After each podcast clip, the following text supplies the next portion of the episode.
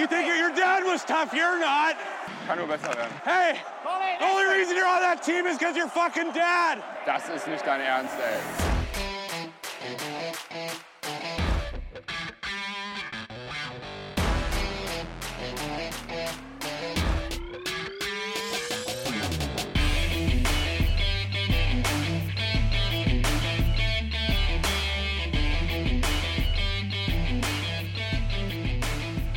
Donnerstagabend, kurz nach elf. Hier ist der Trash Talk mit einer Aftergame-Folge zum Spiel der DEG in Iserlohn. 6 zu 5 Auswärtssieg am Seilersee nach Verlängerung.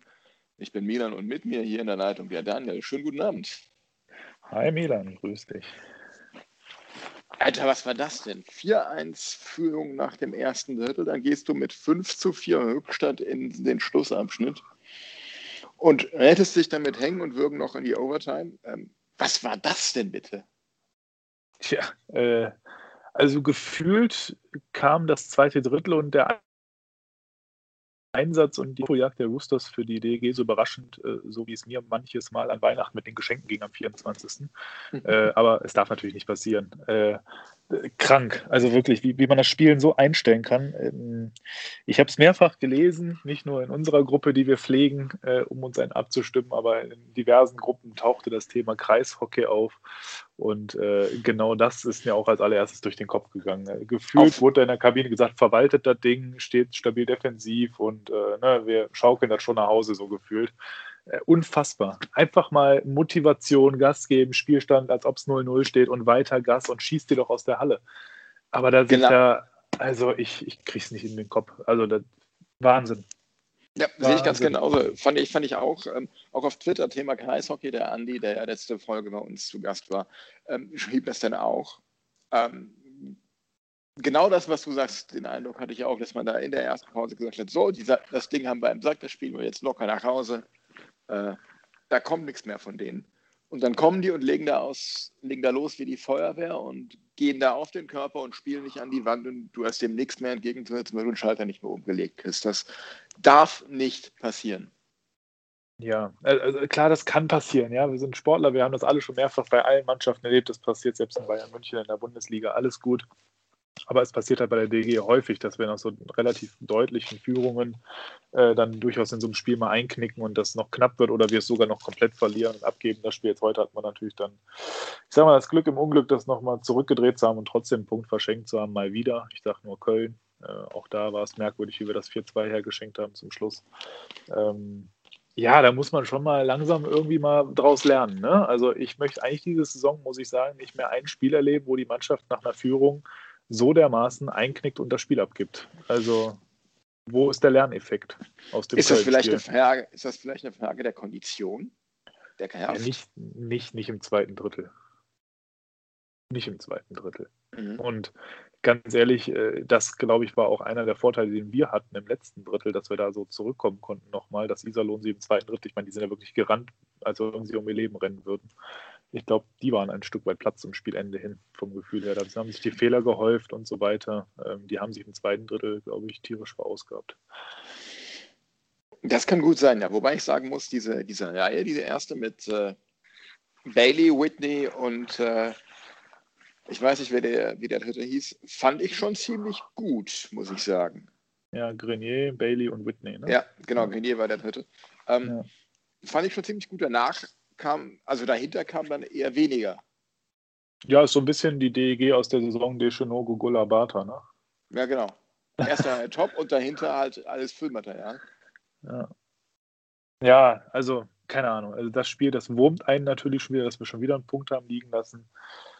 Also die Art und Weise wurmt einfach. Man spielt Iserlohn im ersten Drittel an die Wand, das 1-0 völlig aus heiterem Himmel überraschend mit der ersten Aktion vorm Tor ähm, völlig unverdient zu dem Zeitpunkt. Und dann hat die DG zum Glück den Schalter nach vorne mit, mit mehr Lucky Punch äh, in Richtung Tor gebracht. Innerhalb von acht Minuten vier Hütten gemacht. Äh, 4-1 Führung hätten wir aus 5-1 durch Novak erzielen können. Wo ich, ja, da hat er nicht so ganz clever sich angestellt im Torabschluss, muss man sagen. Ähm, mhm.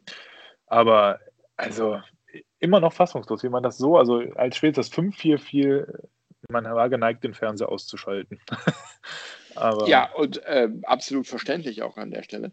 Äh, und ähm, Ja, wenn es, ich sage, wenn du es 5-1 machst, egal ob du das in den verbleibenden drei Minuten im, im ersten Drittel machst oder direkt zu Beginn, wobei da war es ja auch noch ein bisschen in Unterzahl, mhm. ähm, neun Sekunden lang. Wenn es da dann irgendwie gelingt, das Fünfte zu machen, dann ist der Deckel drauf und dann kommen die aber auch nicht wieder. Aber dann machst du die stark, kassierst du das schnelle 2-4 und dann drei Tore auch in neun Minuten, die du kassierst. Äh, Katastrophe. Ja, da kam ja nichts mehr. Wir waren ja auf den Schlittschuhen langsamer. Also Isar war in jedem Zweikampf schneller, wendiger, besser, aggressiver, waren uns immer einen Schritt voraus. Wir haben keinen Pass mehr präzise zum Mitspieler gebracht, immer irgendwie in die Hacken gespielt, nicht präzise auf die Kelle. Also wirklich, da lief ja auf einmal, da war völlig der Faden raus. Und also ich weiß nicht, das ist ja auch, weil es in der Häufigkeit ja vorkommt, wie oft uns das passiert nach einer Führung, muss man da einfach in meinen Augen zumindest den Trainer in die Pflicht nehmen. Man muss ihn vielleicht nicht immer direkt kritisieren, aber in die Pflicht nehmen, mal zu sagen, änder was, mach, motivier deine Jungs, mach die heiß, guck, dass die das anders hinbekommen. Das kann doch nicht sein, dass uns das so oft passiert, dass wir so den Faden in einem Spiel verloren und das Spiel so an den Gegner abgeben, wenn wir führen. Ich verstehe es nicht. Ja, bin ich, bin ich ganz genau deiner Meinung. Ähm, ja, dann der, der Ausgleich von äh, From zum 5-5 ähm, in Überzahl ähm, schönes Ding von ihm, fand ich. Gefällt mir gut. Ja, ja und dann äh, bleibt ja nur König Fischbuch. Ne? König Fischbuch, ja. Was mir positiv äh, aufgefallen ist im Spiel, wir haben nur eine Strafzeit genommen. Absolut, ja, ist auch besser so. Ist auch besser so, genau, weil Unterzahl können wir gar nicht. Aber ganz ehrlich, in so einer Phase, wo, wir, wo spätestens das 2-4 fiel, okay, das war nach zwei Minuten, war schon kacke, dass man so schnell man den Druck der Iserlohn hat man schon gemerkt, irgendwas läuft hier gerade anders. Spätestens nach dem 3-4 ja. muss Harold Kreis eine Auszeit nehmen. Mannschaft zusammenstauchen, sagen, Leute, wach werden, was macht ihr hier? Wir verspielen gerade alles. Und vielleicht sogar den Torhüter wechseln, um einfach ein Zeichen zu setzen. Weil, ja. ganz ehrlich, Pankowski fischt im Moment auch nicht mal einen raus, den man nicht unbedingt halten muss. Und auch das 4-4 äh, muss er nicht kassieren. Ne? Nee, also direkt habe ich mir da auch gedacht, dass er da, dass er da nicht so glücklich aussah.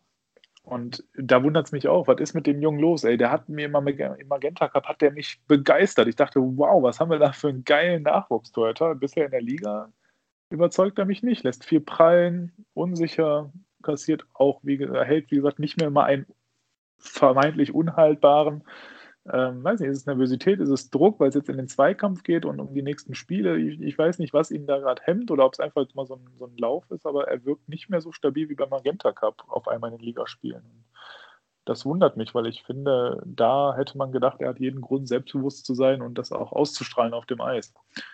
Ähm, Im Moment tatsächlich, ähm, ja, helfen uns unsere Torhüter nicht, Spiele zu gewinnen aktuell. Also klar, die haben nicht schlecht gehalten, Hahn mit Sicherheit auch einige gute Saves, aber in Summe haben wir dieses Jahr bisher noch nicht die überragende Torhüterleistung in den Spielen gesehen. Da waren einzelne Big Saves dabei durchaus. Ne? Hier Hahn gegen Wolfsburg, glaube ich, oder wie war das?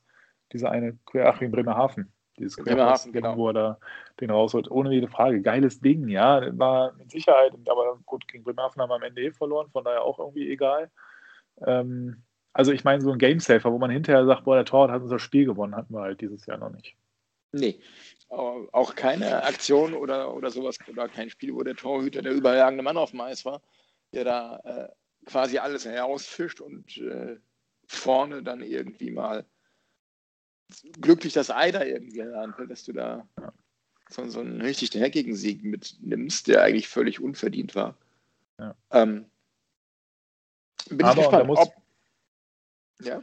Mach du, mach du, alles gut. Bin ich gespannt, ähm, wie lange man sich das noch anguckt.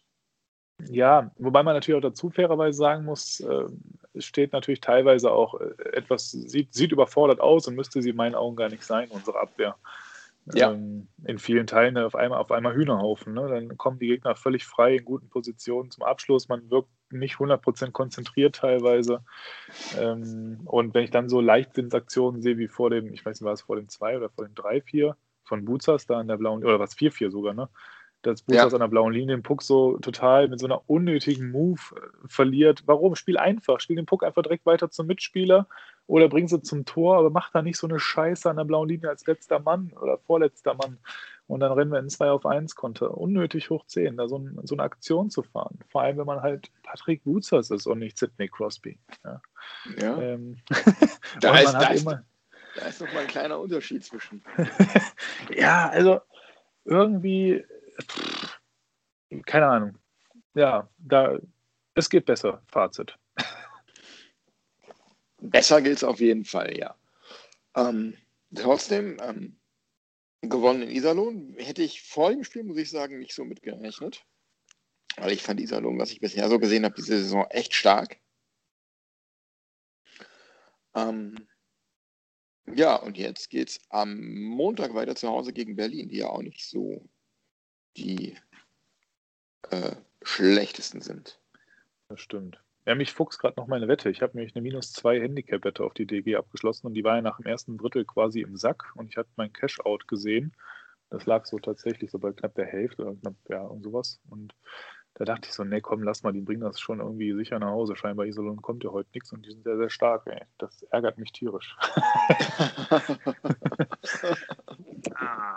ja, aber Berlin, ja, äh, anderes Kaliber als Iserlohn, da brauchen wir überhaupt nicht drüber reden. Ähm, zuletzt aber in Iserlohn auch irgendwie mit Problemen. Ähm, auch da richtig abgekackt, kann man so sagen. Ähm, spannendes Spiel. Niederberger kehrt zurück an seine alte mhm. Wirkungsstätte. Bin mal gespannt, ob er spielt. Weiß man ja nicht. Der hat ja zuletzt gespielt, jetzt in Iserlohn. Vielleicht kriegt ja auch der, er, ist, er spielt als zweiter Küpper. Tobias Anschitschka. Ach, Anschitschka ist ja, stimmt, Küpper ist nach Krefeld gegangen. Ja, richtig, genau. genau. Äh, mein Gott, ich bin noch voll in der letzten Saison. Äh, genau, äh, Anschitschka, ja, vielleicht spielt Anschitschka. Werden wir sehen. Ähm, boah, ich glaube, nach dem Spiel heute muss die DG nochmal liefern, um einfach zu zeigen, wir können auch oh, über 60 ja. Minuten. Oh ja. Und die Berliner aber auch nach der, nach der Niederlage in Iserlohn, 5-2, glaube ich, war es ja. Von daher, ähm, puh, das wird ein Kampfspiel, kann ich mir gut vorstellen. Ähm, da kann es heiß hergehen. Bin mal gespannt. Ich auch, ich auch. Ähm, Berlin auch so eine Wundertüte, können, können gut spielen, kann aber auch absolut nichts bei rumkommen. Ähm, wird auf jeden Fall ein, ein interessantes Spiel am Montagabend.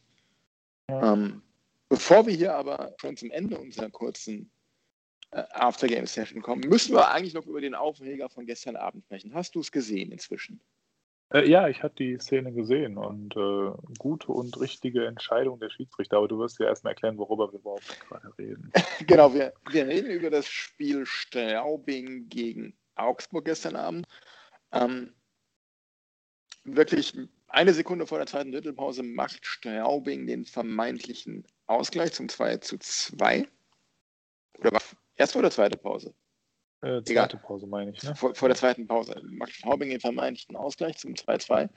Doch zunächst gegeben und dann ellenlange Diskussion der Schiedsrichter und äh, dann wird ein Augsburger Spieler aus der Kabine nochmal zurückgeholt. Ähm, der war mit einer Verletzung schon in die Kabine gegangen und dann war die Entscheidung, Tor wird nicht gegeben und es gibt 5 plus Spieldauer gegen Straubings Mitch Hurt wegen äh, eines Checks gegen den Kopf, glaube ich, von eben jenem Henry Hase mit Verletzungsfolge. Und äh, damit blieb es beim 2-1 für Augsburg und das war dann auch bis zum Ende noch der Endstand. Nee, gute Entscheidung, muss man wirklich mal sagen. Das war echt, das muss ja so, wie es aussah. Ich habe es jetzt nicht so detailliert, ich habe nur die Zusammenfassung gesehen, aber kam ja wohl der Hinweis eher von den Linienrichtern scheinbar, ne? Genau, da kam der Hinweis von, das muss ich noch dazu sagen, es war erstmal keine Strafe angezeigt und dann kam der Hinweis von den Linienrichtern. Und man hat es dann in der, in der, Wiederholung auch gesehen, es war an der Bande und, und Hurt fährt den Check halt knallhart zu Ende, der Puck war lange weg und trifft ihn dann auch am, am Kopf und, und ähm, ja. Ähm, sehr mutig, so eine Entscheidung. Ich bin mir nicht sicher, ob diese Entscheidung so gefallen wäre, wenn da die 5000 Staubinger im Stadion gewesen wären. Tja. Weiß ich nicht. Schwierig zu beurteilen. Schwierig zu beurteilen, aber äh, Hut ab. Ja, auf jeden Fall. Aber bevor wir aufhören, ich möchte nochmal einen kleinen Lobgesang auch loswerden. Ähm, das hatte ich ja eben schon angefangen mit König Fischbuch. Ganz ehrlich, wo wäre die DEG dieses Jahr ohne Daniel Fischbuch? Das stimmt. Ey, der Typ, der ist ja sowas von gewachsen gereift. Was ein sensationell guter Spieler mittlerweile Ideen, der sorgt für Überraschungsmomente, der hat einen richtig guten Handgelenkschuss. Der, also gut, der hat ein geiles Auge, der steht gut, läuferisch natürlich top. Ich liebe ihn. ja, Daniel der Fischking. Ja, also echt se sensationell gut. Also, ja, wirklich super Verpflichtung. Schön, dass er wieder da ist. Und ähm, dann noch bis 2023 schon gebunden. Das ist ein echtes Trümpfchen. Ja. Kann ich mich nur anschließen. Ja, also das muss man jetzt auch nochmal zum Abschluss hier irgendwie was Positives einbringen, also was natürlich jetzt alles nicht negativ ist. Wir haben zwei Punkte geholt, aber es fuchst einen tierisch, weil es einfach nicht das erste Mal ist und man einfach keinen Pack anbekommt, woran die Scheiße liegt, dass wir die Spiele so aus der Hand geben. Ja, es ist ja nicht diese Saison erst so, das war ja letzte Saison auch schon so. Ja. Dass man versucht, sobald man eine vermeintlich äh, sicher komfortable Führung hat, das Ding einfach nach Hause zu spielen und das Ganze regelmäßig in die Hose geht. Ja. Mir kam spontan da der Gesang in den Kopf. Zwei Gesichter DG. Zwei Gesichter DG. zwei Gesichter, zwei Gesichter. ja, so ist es. Ja, die haben wir heute gesehen, die zwei Gesichter. Ja. Hoffen wir, dass wir gegen Berlin ein Gesicht sehen. Nämlich das Gute. Optimal. Das Gute, genau, nicht die hässliche Verherzte. Ja. so ist es. Ja, schauen wir mal, ob noch was passiert, transfertechnisch, Torhüter-technisch, vielleicht sogar noch sturmtechnisch. Da war ja noch immer, am Anfang hieß es ja vielleicht noch ein Defender und ein Stürmer, dann hat man ja doch gesagt, nur noch ein Defender. Aber wer weiß. Keine wer weiß, was der Markt so hergibt, wie es sich entwickelt. Ja. Und dann, glaube ich, ähm, können wir das Ganze für heute auch schon wieder hier beschließen an der Stelle. Ja, also von meiner Seite, es ist jetzt 20 äh, nach 11, das heißt, gute Nacht. Äh, vielen Dank fürs Zuhören und äh, ja, viel Spaß beim Spiel gucken gegen die Eisbären Berlin und auf drei Punkte. Ja, auch von mir vielen Dank fürs Zuhören in dieser, zu dieser späten Stunde, zumindest zur Aufnahmezeit. Gute Nacht oder wann immer ihr uns hört und äh, bleibt uns gewogen. ERDG. shit!